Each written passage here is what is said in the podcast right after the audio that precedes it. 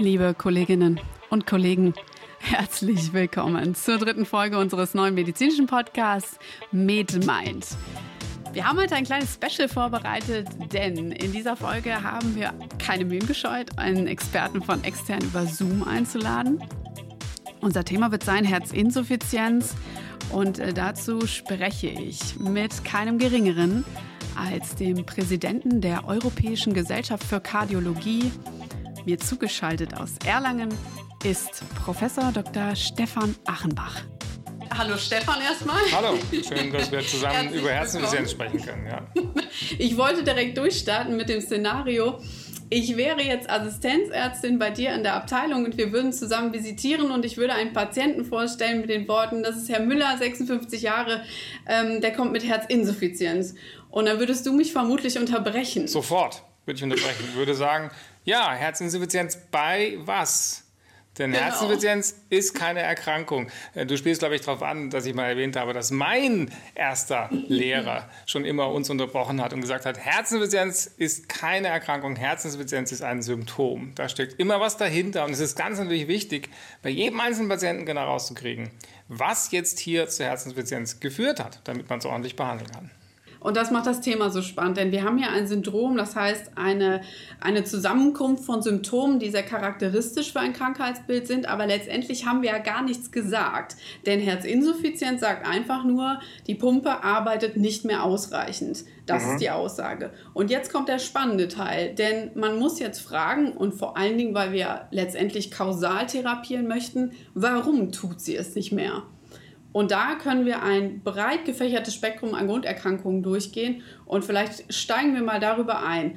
Wenn man jetzt herzinsuffizient behandeln möchte und kausal behandeln möchte, woran mhm. würde man direkt denken müssen? Naja, es ist so, dass man, es ist immer gut, wenn man sich die Sachen im Kopf so ein bisschen zurechtlegt. Ähm, Herzinsuffizienz heißt, dass das Herz nicht mehr in der Lage ist, den Kreislauf ausreichend aufrechtzuerhalten. Und woran kann es liegen? Es kann muskulär sein, der Herzmuskel pumpt nicht ordentlich. Zum Beispiel bei einem Herzinfarkt, der zurückliegt und ist ein Herzinfarktnarben da, oder eine Kardiomyopathie, sodass der Herzmuskel nicht ordentlich arbeitet. Zweitens, es kann valvulär sein. Die Herzklappen arbeiten nicht richtig. Irgendeine Klappe ist zu eng oder eine Klappe ist undicht oder vielleicht sogar eine Kombination. Drittens, der Rhythmus. Normalerweise hat das Herz ja den Rhythmus 60 bis 80 Schläge pro Minute so ungefähr. Der kann auch das Problem sein, dass der Rhythmus zu schnell oder viel zu langsam ist. Und dann bleiben noch ein paar seltene extrakardiale Ursachen, zum Beispiel das Perikard oder so. Das ist ganz, ganz selten. Die drei wichtigen sind muskulär, valvulär, rhythmogen. Einer von den Bereichen muss es in der Regel sein. Das heißt, wir klären natürlich diagnostisch diese Möglichkeiten ab. Und wenn sich nun ein Patient, also Herr Müller, bei uns vorstellt, dann ist ja in dem Zusammenhang die Dyspno so das, das erste Symptom, wo wir hellhörig werden müssen. Und da müsste man erstmal überlegen, Dyspno kann man vielleicht auch direkt an Lunge denken. Warum ist das hier so wegweisend und warum müssen wir da so genau hingucken? Ja, also völlig richtig. Also die Luftnot bei Belastung zunächst mal ist das typische, vielleicht sogar das Leitsymptom der Herzinsuffizienz. Die typischen Symptome sind schlechte Belastbarkeit, Luftnot ist hier führend und dann auch im fortgeschrittenen Stadium die Wasseransammlung im Körper, Ödeme. Und mhm. das ist das, was man bei der Herzinsuffizienz von den Patienten hört. Ich kann mich nicht mehr ordentlich belasten, ich bin schwach und ich habe Luftnot und meine Beine werden so dick, abends vor allem. Bei einer reinen Belastungsdyspnoe ist es unter Umständen so in frühen Stadien der Herzinsuffizienz, dass die Patienten nur bei stärkerer körperlicher Belastung was spüren. Aber dann gibt es die Patienten, die so eine schwere Herzinsuffizienz haben, wir sagen dann, die sind dekompensiert, dass sie schon in Ruhe Beschwerden haben und zum Beispiel schon in Ruhe mit Luftnot zu kämpfen haben. Oder was ganz, ganz typisch ist für die Luftnot, dass die Luft, für die Herzinsuffizienz, dass die Luftnot im Liegen schlimmer ist als im Sitzen. Die Patienten wollen sitzen, weil sie da besser Luft bekommen. Das ist ja bei vielen anderen Erkrankungen nicht so. Wenn es denen schlecht geht, wollen sie sich hinlegen. Herzinsuffizienzpatienten wollen sitzen. Und die ganz klassische Frage ist, sie haben Luftnot, ist die im Liegen schlimmer als im Sitzen? Und wenn die Antwort darauf ja heißt, dann man, muss man unbedingt sofort an die Herzinsuffizienz denken. Und jetzt haben wir es schon aufgegriffen. Jetzt kommt der ein bisschen blöde Teil, insofern, dass wir klassifizieren müssen und können. Ähm, da fällt einem direkt die NYHA-Klassifikation ein. Und du hast es im Prinzip schon angesprochen. Wir können vier Stadien unterteilen. Mhm. Ähm, NYHA, warum ist das wichtig? Warum muss man das kennen? Ja, die New York-Klassifikation ist einfach total weit verbreitet und sie ist total unlogisch. Ja? Weil die ist NYHA 1, 2, 3, 4 und NYHA 1 heißt keine Symptome. Man würde ja mhm. normalerweise denken, bei NYHA 0 wäre keine Symptome. Aber nein, NYHA 1, NYHA heißt New York Heart Association. Das war die Vereinigung, die sich vor vielen Jahren diese Klassifikation mal ausgedacht hat. NYHA 1 heißt Herzensinsuffizienz, also der Herzmuskel arbeitet nicht richtig oder die Klappen arbeiten nicht richtig oder der Rhythmus ist irgendwie nicht ausreichend, aber keine subjektiven Beschwerden. NYHA 1 keine Beschwerden, NYHA 2 Beschwerden bei starker Belastung, zum Beispiel Treppensteigen oder schnelles Gehen. NYHA 3 Beschwerden bei geringer Belastung und NYHA 4 ist jetzt wieder die ganz wichtige Stufe, Beschwerden bereits in Ruhe. Luftnutz bereits mhm. Das ist die NYHA-Klassifikation, die ist total ubiquitär auf der ganzen Welt verbreitet und jeder verwendet die.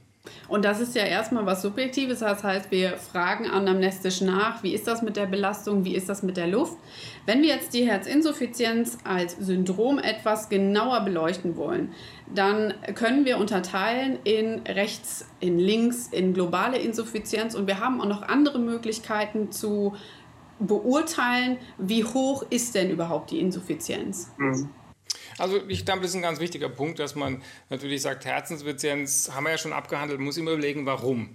Aber wenn man die Herzensinsuffizienz dann unterscheidet, von den Symptomen her gibt es die führende Linksherzensinsuffizienz. Das sind die Patienten, die sich nicht gut belasten können.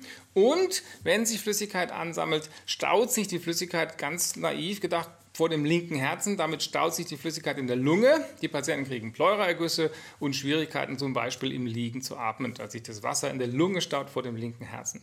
Bei der Rechtsherzinsuffizienz staut sich die Flüssigkeit vor dem rechten Herzen. Das heißt, diese Patienten kriegen vorwiegend Ödeme und nicht so sehr eine Lungenschwierigkeit und die können auch flach liegen und die Pleuraergüsse kommen da eher spät. Aber die mhm. meisten Patienten haben entweder eine reine Linksherzinsuffizienz, weil der rechte Ventrikel noch eine ganze Weile gut mitmachen kann, oder eine kombinierte Form, dass also Luftnot und Ödeme haben. Mhm. Und das kann auch sofern eskalieren, dass wenn ich schon links eine geringere Punktfunktion habe, Rückstau in die Lunge, dass dann logischerweise natürlich die Kette weiter nach rechts geht, das Ganze global ja. wird. Der rechte ähm, Ventrikel wird groß, die Trikospedalklappe wird genau. undicht, das haut das venöse Blut in die untere Extremität zurück und die Patienten kriegen schlimme Beinödeme. Man kann sich es ganz einfach vorstellen. Kardiologie ist überhaupt ziemlich einfach. Ist sehr physiologisch, also sehr logisch an dem Punkt und vor allen Dingen, wenn wir jetzt schauen, ähm, der Patient, der meinetwegen NYHA 1 ist, also erstmal asymptomatisch und trotzdem ja klassifiziert ist, das heißt, es gibt ein strukturelles, funktionelles Problem, was sich nur noch nicht äußert. Mhm. Wenn der eine Stufe hochrutscht in die Zwei-Klassifikation, was ändert sich und was verschlechtert sich in dem Moment genau? Ja gut, die Belastbarkeit des Patienten verschlechtert sich. Er merkt, dass was nicht in mhm. Ordnung ist. Es verschlechtert sich auch die Prognose und die Behandlungsintensität wird dann auch mhm. erhöht natürlich, wenn Patienten dann symptomatisch werden. Dann muss man sich zum Beispiel um die Flüssigkeitsansammlungen kümmern und dem Patienten zusätzlich Diuretika geben. Mhm. Ich wollte noch mal ein bisschen zurück auf diesen Begriff Ejektionsfraktion. Mhm. Das ist auch in dem Zusammenhang immer ein Wort, was fällt und das können wir auch gerne an der Stelle noch mal definieren. Das ist ja das Schlagvolumen pro enddiastolischen Ventrikelfüllvolumen mal 100, denn es ist ein prozentualer Anteil. Ähm, manchmal muss man sich das so ein bisschen vorstellen. Also ich fülle die Kammer und es wird nicht alles abgegeben, sondern die Norm sollte über 50 Prozent liegen. Dann ja, habe ich eine genau. gute Punktfunktion. Aber da muss man keine Angst vor haben. Das ist nicht so kompliziert. Wenn man einfach mal, mal einfach mal sich bildlich vorstellt, wie die linke Herzkammer so arbeitet, die dehnt mhm. sich aus und zieht sich wieder zusammen, aber sie zieht sich nicht so weit zusammen, dass sie ganz, ganz zusammengeknüllt ist und kein mhm. Blut mehr drin wäre. Die linke Herzkammer pumpt halt normalerweise bei jedem Schlag so 50, 60, 70 Prozent ihres Inhaltes in die Aorta. Und das ist die Ejektionsfraktion. Das ist nicht besonders mathematisch, das ist ganz klar. Ne? Der, das sieht man ja vor sich. Der linke Ventrikel springt sich nicht völlig aus, sondern ist auch in der Systole noch ein bisschen mit Blut gefüllt. Mhm. Und die Ejektionsfraktion ist der Anteil, der ausgeworfen wird. Und normal, wie du richtig sagst, ist 50 Prozent oder mehr. Und so 50 bis 70 Prozent ist dann normalerweise der Bereich, in dem sich das abspielt. Ist aber erstaunlicherweise so, dass die Beschwerden gar nicht so linear mit der Ejektionsfraktion korrelieren. Mhm. Erstens, es gibt ja andere Gründe für Herzinsuffizienz, nicht nur die eingeschränkte Leistung des linken Ventrikels. Ja. Wenn zum Beispiel die Mitralklappe undicht ist, dann pumpt der linke Ventrikel vielleicht völlig normal, aber in die falsche Richtung. Und dann haben die Patienten eine Herzinsuffizienz, obwohl die EF völlig normal ist. Also man darf das nicht mhm. an der EF festmachen. Und Selbst bei eingeschränkter EF haben wir Patienten, die haben eine Ejektionsfraktion von 15% oder 20% und merken nichts davon. Während andere Patienten mit einer EF von 35% vielleicht wirklich eine schwerwiegende Symptomatik haben. Und deswegen korreliert EF und Herzinsuffizienz nicht so eng miteinander, wie man sich das vielleicht vorstellt. In dem Zusammenhang wollte ich ein bisschen darauf hinaus, dass es diese Begriffe HEF, PEF, HEF, REF, die kommen ganz häufig. Vielleicht mhm. definieren mhm. wir das nochmal kurz. Ja, das ist so, das ist, kommt so ein bisschen aus der Herzenssuffizienzforschung, ja. Und das mhm. muss man im klinischen Alltag und als Studentin oder Student auch nicht überbewerten. Es ist alles so logisch. Ein HEFREF heißt Herz, Heart Failure, Herzinsuffizienz mit reduzierter Ejektionsfraktion. Das sind die Patienten, die einen Herzinfarkt hinter sich haben, die mhm. Patienten, die eine Kardiomyopathie haben, die Patienten, deren Herzmuskel durch einen langjährigen Hypertonus kaputt gegangen ist und nicht mehr so gut systolisch arbeitet. Die haben also eine reduzierte Ejektionsfraktion. Man sagt unter 40 Prozent ist HEFREF. Da sagt man, die eingeschränkte Leistung des linken Ventrikels erklärt die Herzinsuffizienz.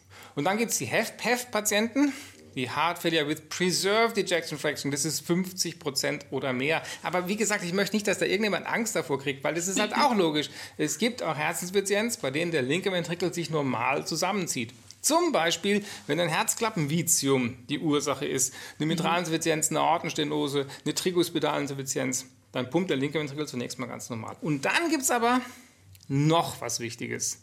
Mhm. Und ich wollte, die Leute im Podcast können meine weit aufgerissenen Augen und den erhobenen Zeigefinger sehen, weil man denkt bei der Herzensinsuffizienz natürlich ganz logisch zunächst mal, dass die Systole nicht mehr funktioniert. Dass der mhm. linke Ventrikel nicht gut arbeitet, weil er sich in der Systole nicht zusammenzieht und deswegen nicht gut Blut in die Aorta auswirft und die Patienten sind deswegen schlecht belastbar. Und dann vergisst man völlig, dass zur Herzleistung die Diastole genauso gehört. Bevor der linke Ventrikel in der Systole was auswerfen kann, muss er sich in der Diastole erstmal füllen. Und wie immer, wenn man erstmal drüber anfängt nachzudenken, merkt man, in der Systole ist einfach. Da zieht sich einfach dieser starke Herzmuskel zusammen und presst das Blut in die Aorta. Mhm. Diastole ist viel schwieriger. Denn es gibt keinen Muskel, der den linken Ventrikel wieder aufzieht. Und auch die Vorhöfe, die den linken Ventrikel so ein bisschen mitfüllen, oder der linke Vorhof, der hat nicht viel Muskulatur. Die mhm. Diastole ist im Wesentlichen ein völlig passiver Prozess. Der linke Ventrikel erschlafft einfach und es gibt jetzt da keinen Muskel, der den linken Ventrikel wieder aufzieht und das Blut da reinsaugt, sondern der erschlafft und füllt sich passiv mit Blut. Wenn jetzt der linke Ventrikel aus irgendeinem Grund steif wird, mhm. dann erschlafft er nicht mehr gut und es geht ganz schnell. Mhm. Der linke Ventrikel muss total weich sein, damit er sich in der Diastole gut füllen kann. Und wenn zum Beispiel Patienten viele Jahre lang einen Hypertonus haben, kriegen sie Bindegewebseinlagerungen in den linken Ventrikel, dann mhm. erschlafft er nicht mehr gut. Dann mhm. funktioniert die Diastole nicht mehr. Der zieht sich vielleicht völlig normal zusammen, aber er erschlafft in der Diastole nicht. Das kann man im Echo nicht gut sehen, das kann man den Patienten nicht ansehen. Die Patienten schildern Luftnot bei Belastung. Und das ist dann eine Herzinsuffizienz mit erhaltener Ejektionsfraktion. Die Systole funktioniert ja gut, aber die Diastole mhm. funktioniert nicht gut. Der Ventrikel erschlafft nicht gut. Und das macht dem Patienten fürchterliche Luftnot und im Ultraschall sieht man vielleicht gar nichts. Mhm. Und es ist nicht nur der Hypertonus, es gibt auch andere Erkrankungen, zum Beispiel eine hypertrophe Kardiomyopathie, die den mhm. Herzmuskel steif macht, eine Amyloidose, die den Herzmuskel fürchterlich steif macht. Aber das häufigste in unseren Breiten ist tatsächlich die Hypertonie, die über die mhm. Jahre hinweg den Ventrikel steif macht und der erschlafft sich dann nicht mehr so gut. Und dann haben die Patienten Schwierigkeiten, obwohl die systolische Funktion, das Zusammenziehen, ganz gut funktioniert. Macht man sich häufig nicht klar. Ja, auf das, auf das kräftige Laute schaut man zuerst, die Systole, dass die mhm. Diastole genauso wichtig und eigentlich sogar noch schwieriger ist, da denkt man nicht drüber nach. Und in dem Zusammenhang wurde zum Beispiel, das ist mir direkt ins Auge gefallen, nochmal daran erinnert, dass ja Tachykardie unter Umständen auch eine Begleitsymptomatik sein kann, eben als Kompensationsmechanismus. Und wenn ich schneller werde, dann wird eben auch die Diastole kürzer. Das heißt, im Zweifel füllt auch gar nicht so viel nach, dass ich so viel auswerfen könnte. Also hier wirklich nochmal gesagt, ähm, gut, dass du es angesprochen hast, die diastolische äh, reduzierte Funktion die ist genauso wichtig zu nennen an der Stelle. Ja, völlig, völlig richtig. Die Tachykardie, wenn ich das ganz kurz noch sagen darf, ja, kann Folge der Herzinsuffizienz sein. Wenn mhm. ein Herzmuskel wirklich ganz schlecht systolisch pumpt, pumpt, dann muss die Herzfrequenz steigen, damit mhm. man noch was auswirft. Und ja. andersrum, eine Tachykardie ist eine Ursache für eine Herzinsuffizienz. Wenn der Ventrikel durch ein, zum Beispiel ein schnelles Vorhofflimmern wochenlang 140 Schläge pro Minute pumpt, dann funktioniert die Diastole nicht. Und die Patienten kriegen, obwohl der Herzmuskel eigentlich in Ordnung wäre, allein durch die Tachykardie, durch diese sehr, sehr kurze Füllung, kriegen die ähm, eine Belastungsdyspnoe. Das heißt, eine Tachykardie kann Ursache der Herzinsuffizienz sein und Folge. Und die Begleiterscheinungen, also die Tachykardie meinetwegen jetzt äh, ähm, ausgelöst durch die Katecholaminausschüttung. Da kommt, es ist ja im Prinzip wie ein Dominostein, ähm, eine Reihe, die fällt. Denn die Katecholamine machen dann im Zweifel noch die periphere Vasokonstriktion. Dann erhöhe ich wieder den Nachlass. Also im Prinzip der körpereigene Kompensationsapparat, der greift ein Stück und irgendwann geht es aber auch nicht mehr weiter. Ja. Und dann greifen wir ein. Völlig richtig. Und noch, noch viel einfacher gedacht, vielleicht bin ich Kardiologe geworden, weil ich immer so einfach denke, mit mhm. Katecholaminen und Vasokonstriktionen und Widerstand, das hört sich alles so schwierig an. Aber ganz einfach gedacht ist folgendes. Patientin oder Patient hat eine Herzinsuffizienz. Die Nieren werden nicht mehr so gut durchblutet. Mhm. Drum scheiden die Nieren nicht mehr so viel Urin aus, wie sie es eigentlich sollten. Und im Körper sammelt sich Wasser an. Mhm. Wenn sich Wasser im Körper ansammelt, wird das Herz noch größer. Der Ventrikel wird noch größer gemacht, die Klappen werden noch undichter, die Herzinsuffizienz nimmt noch zu. Die mhm. Nieren werden noch schlechter durchblutet, es sammelt sich noch mehr Wasser an, das Herz wird noch schlechter.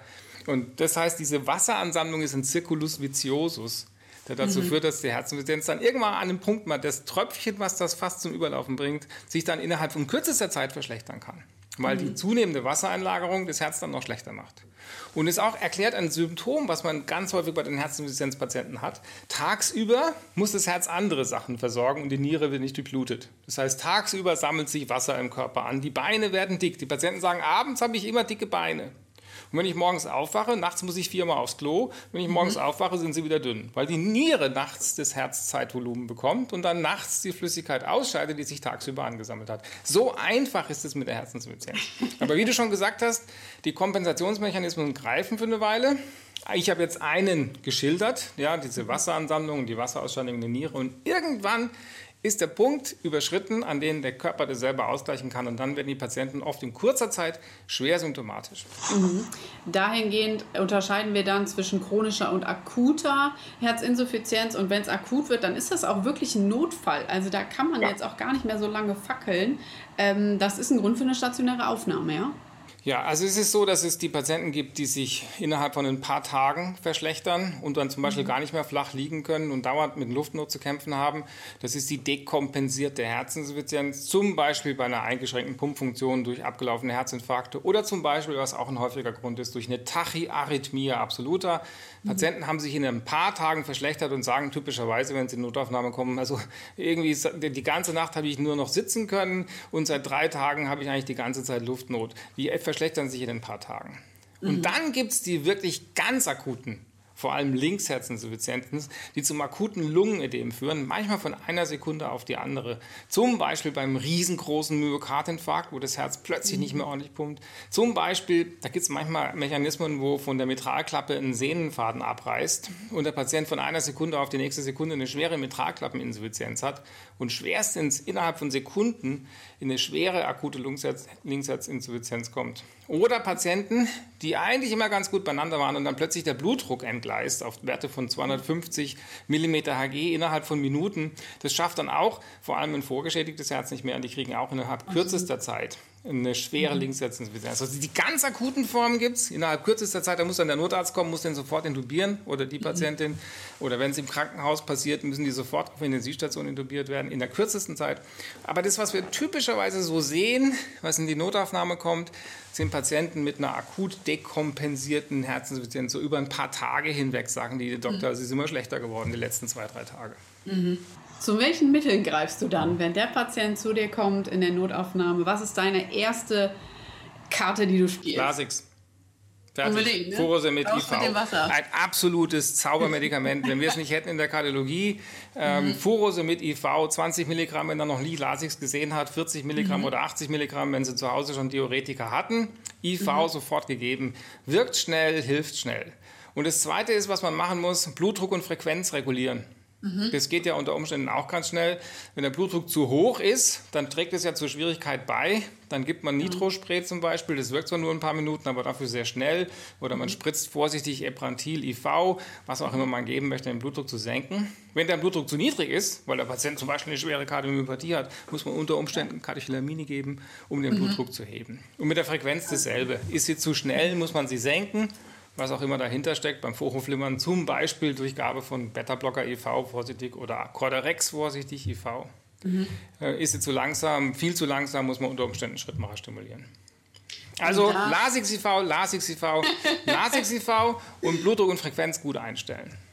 Und äh, wenn das angeschlagen hat, wir haben den Patienten einigermaßen stabilisiert, Wasser ist gut rausgegangen, ähm, Kommt dann deine, dein Blick auf die Medikation und du sagst, gut, jetzt äh, akut haben wir es im Griff, was kommt jetzt? Wie, wie wird oh. er weiter behandelt? Jetzt kommt genau die Frage, mit der wir den Podcast angefangen haben. Ja? Der Patient ist in Notaufnahme gekommen, die akute Luftnot ist erfolgreich behandelt. Jetzt kommt der Oberarzt in die Notaufnahme und kriegt den Patienten vorgestellt und sagt, den haben wir gerade aufgenommen in der schweren Herzinsuffizienz, wir haben Lasix gegeben, jetzt sitzt er wieder friedlich im Bett. Und dann sagt der Oberarzt, ja wie Herzinsuffizienz, bei was? Mhm. Denn für die weitere Behandlung ist jetzt entscheidend, warum hat der Patient, hat die Patientin eine Herzinsuffizienz. Denn mhm. für die chronische Behandlung muss ja das Ziel sein, wenn irgend möglich die Ursache zu behandeln. Ist es ein Klappenvizium, muss die Klappe repariert werden. Ist es ein Rhythmusproblem, muss der Rhythmus in Ordnung gebracht werden. Ist vielleicht ein Koronargefäß eingeengt und ein anderes chronisch verschlossen, sodass durch die chronische Ischämie der Herzmuskel schlecht pumpt, sich aber erholen kann, dann müssen die Koronararterien revaskularisiert werden. Das heißt, Grundprinzip Nummer eins und deswegen die besondere Bedeutung der Frage, warum hat der Patient eine Herzinsuffizienz? Ja. Grundprinzip muss sein, die Grunderkrankung zu behandeln.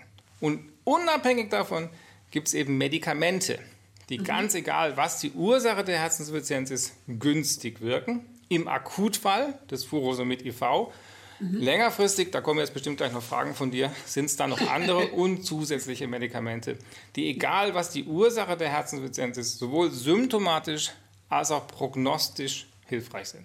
Ja, du wusstest schon, worauf ich hinaus will. Die symptomatische Therapie, auch wenn die kausale wesentlich eleganter ist, aber wir haben gestantet, der hat eine TAVI, also wir haben alles gemacht, um kausal zu agieren ähm, jetzt haben wir nichts mehr in der Hand, sondern müssen die Symptome lindern. Der Patient will auch irgendeine Lebensqualität haben, denn es ja, ist genau. massiv einschränkend. Aber da haben wir auch eine Palette. Ganze Palette. Es ist ja so, man kann auch nicht alles kausal behandeln. Wenn mhm. Riesenherzinfarkte ja. abgelaufen sind, wenn der Patient eine Kardiomyopathie hat, kann man das nicht reversibel, kann man das nicht zurückgängig machen. Aber es mhm. gibt Medikamente, die da symptomatisch gut helfen. Das eine ist, dass man die Diuretikatherapie, die man IV in der Regel begonnen hat, dann auf oral umstellt, solange der Patient noch überwässert ist, solange er noch Ödeme hat, er oder sie äh, noch Ödeme hat. Das ist tatsächlich was, dass man dann die Diuretika auf orale Gabe umstellt. Normalerweise gibt man dann in Deutschland, haben wir Glück, da gibt es Thorasemid, das gibt es nicht in allen Ländern, aber das wird oral viel zuverlässiger resorbiert als Furosemid. Und deswegen stellen wir oral auf Thorasemid um. Und da dürfen die Patienten auch selbst die Dosis anpassen. Wenn die Ödeme verschwinden, dürfen sie ihre Dosis reduzieren, sollen sie auch. Wenn die Ödeme dann wieder auftreten, dürfen kluge Patienten, die das mitmachen können, auch die Diuretika wieder erhöhen. Das dürfen Patienten selber. Also mhm. die Diuretika dienen nur der Kontrolle der Flüssigkeitsmenge im Körper. Ansonsten okay. helfen die nichts. Aber symptomatisch für den Patienten natürlich günstig. Flüssigkeit raus mhm. geht es denen besser. Und dann gibt es noch einen Haufen Medikamente, so vier bis fünf Stück, die noch hilfreich sind. ACE-Hämmer, Beta-Blocker, Mineralkortikoide-Antagonisten, also Spironolacton oder Eplerenon. Und mhm. neuerdings jetzt auch die SGLT2 Inhibitoren. Seit zwei, drei Jahren sind die auch nachgewiesen, dass sie erheblichen symptomatischen und prognostischen Nutzen bei der Herzinsuffizienz bringen. Diese Medikamente versucht man im Patienten unterzubringen, sozusagen. ACE-Hämmer, mhm. Beta-Blocker, Spironolacton und jetzt neu die SGLT2-Inhibitoren. Ähm, bei den ACE-Hämmern gibt es noch die Variante Sacubitril-Valsartan, aber das geht jetzt vielleicht ein bisschen weit. Prinzip ist ACE-Hämmer, Beta-Blocker, ja keine Handelsnamen, ne? ACE-Hämmer, Beta-Blocker, Spironolacton oder Eplerenon und jetzt neu die SGLT2-Inhibitoren. Mhm. Möglichst viel davon weil ja. nachgewiesen ist, dass bei Herzinsuffizienz mit reduzierter Pumpfunktion alle diese Medikamente günstig sind, was das Überleben der Patienten und die Symptome angeht. Aber mhm. man kann natürlich unter Umständen die nicht beliebig dosieren, diese Medikamente, weil viele von denen den Blutdruck senken. Wenn der mhm. Blutdruck dann unter 120 gehen würde, hat man es nicht so gerne. Da muss man mhm. unter Umständen sich mit den ACE-Hämmern und Beta-Blockern zurückhalten. Manche andere Medikamente gehen auf die Niere. Auch hier wieder die ACE-Hämmer oder das Spironolacton, das Epteranon können genau. zur Hyperkaliämie führen. Das heißt, man muss gucken, was kann man dem Patienten geben, muss das langsam steigern und aufbauen, darf nie nachlassen. Bei jeder Visite, bei jedem Praxisbesuch muss man immer wieder gucken, sind die Medikamente ausreichend hochdosiert? Können wir vielleicht Medikament noch steigern? Gibt es der Blutdruck her? Gibt es das Kalium her? Gibt es die Niere her, dass wir es noch steigern mhm. können? Muss man dranbleiben, weil man weiß, eine höhere Dosierung hilft den Patienten. Ist mühsam, die Mühe mhm. muss man mhm. sich aber machen. Und was man nicht machen darf, ist ja. das, wenn die Patienten sich dann verbessern, wenn die Symptome weniger werden oder vielleicht sogar die Pumpfunktion wieder besser wird, dass man diese Medikamente dann wieder absetzt. Denn das mhm. ist eindeutig nachgewiesen, dass die, das Absetzen der Medikamente dann dazu führt, dass sich viele Patienten wieder verschlechtern. Das heißt, wenn du fertig bist mit deiner Akutsituation und die Medikation äh, überarbeitet hast, dann ist eine engmaschige Kontrolle und vor allen Dingen auch Beratung durch den, durch den Kardiologen ähm, in der Praxis notwendig. Also die Patienten, die werden nicht mit einem Plan nach Hause geschickt und alles Gute dann, äh, ja. sondern die müssen überwacht werden. Also auch gerade Kalium und so. Ne? engmaschig dranbleiben und immer mhm. überlegen, muss ich die Medikamentendosis anpassen. Wie du sagst, Kalium, mhm. Nierenfunktion, Blutdruck sind da die wichtigen Parameter. Ja. Ganz wichtig noch ist, körperliche Bewegung. Mhm, Man ja. kann auch das schlecht, ich sage immer, das sind die Sprüche, ne? die Alten haben die Sprüche, die Jungen können es nicht mehr hören. Du hast die Lungenassistentinnen und Assistenten, die mit mir zur Visite gehen, sich anhören müssen, wenn ich mit einem Patienten mit Herzinfarkt spreche und der fragt so ein bisschen, was kann ich denn machen, wenn ich dann nach Hause komme, sage ich immer, man kann ein Herz durch körperliche Anstrengung nicht kaputt machen. Auch mhm. ein schlecht pumpendes Herz kann man durch Anstrengung nicht kaputt machen. Auch ein schlecht pumpendes Herz will trainiert werden. Das ist tatsächlich mhm. so. Viele Patienten fürchten sich, wenn ich mich genau. anstrenge, wie bei so einem alten VW Käfermotor, ja, wenn ich den auf die Autobahn treibe und nochmal ordentlich Gas gebe, dann geht er ganz kaputt. Aha. Das ist bei der Herzensvizenz aber nicht so. Ein eingeschränkter Herzmuskel geht durch Belastung mhm. nicht kaputt.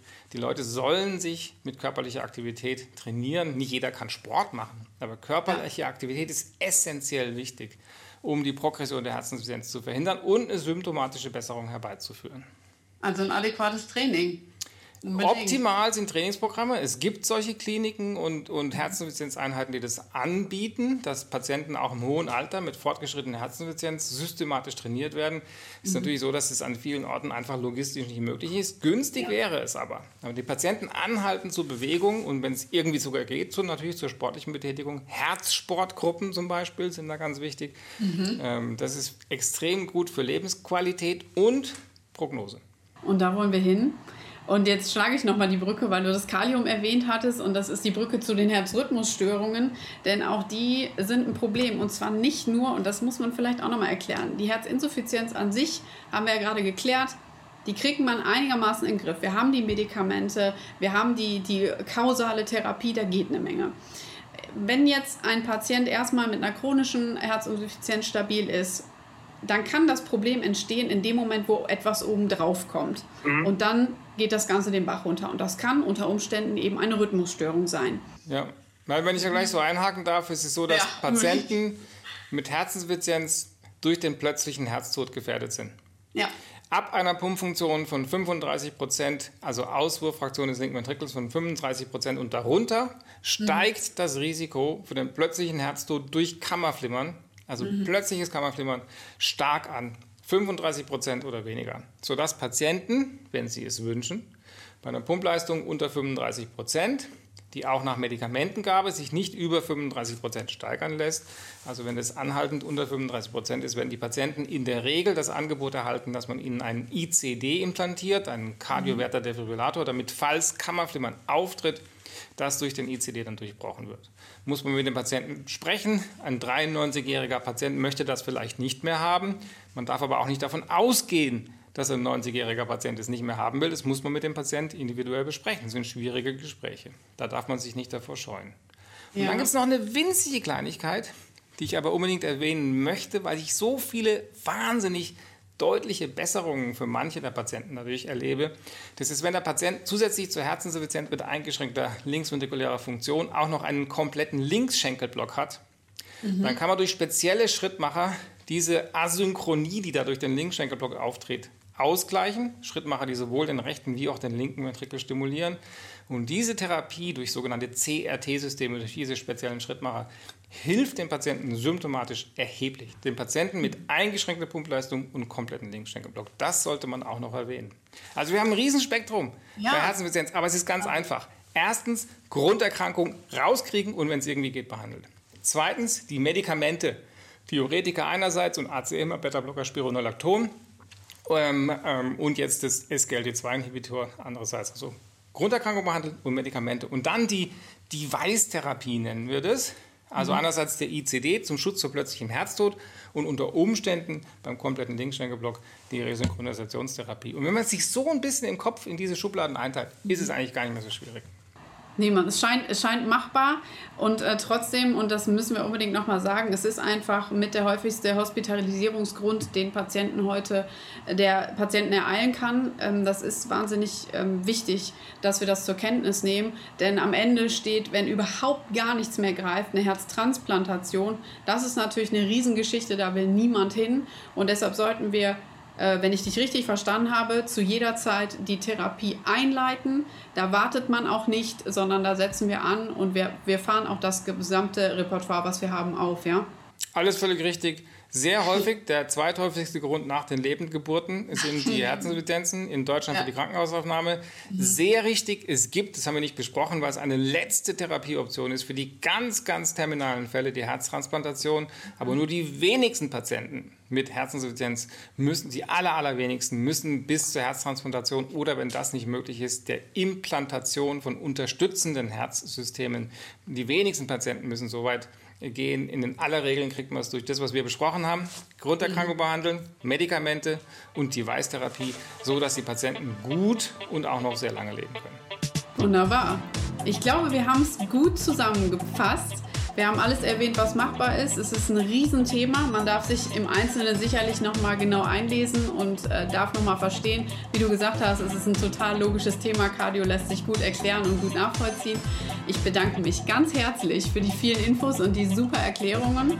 Ich hoffe, wir ja, haben alles angesprochen, haben die Studierenden irgendwie begeistern können für das Thema und natürlich für die Kardiologie.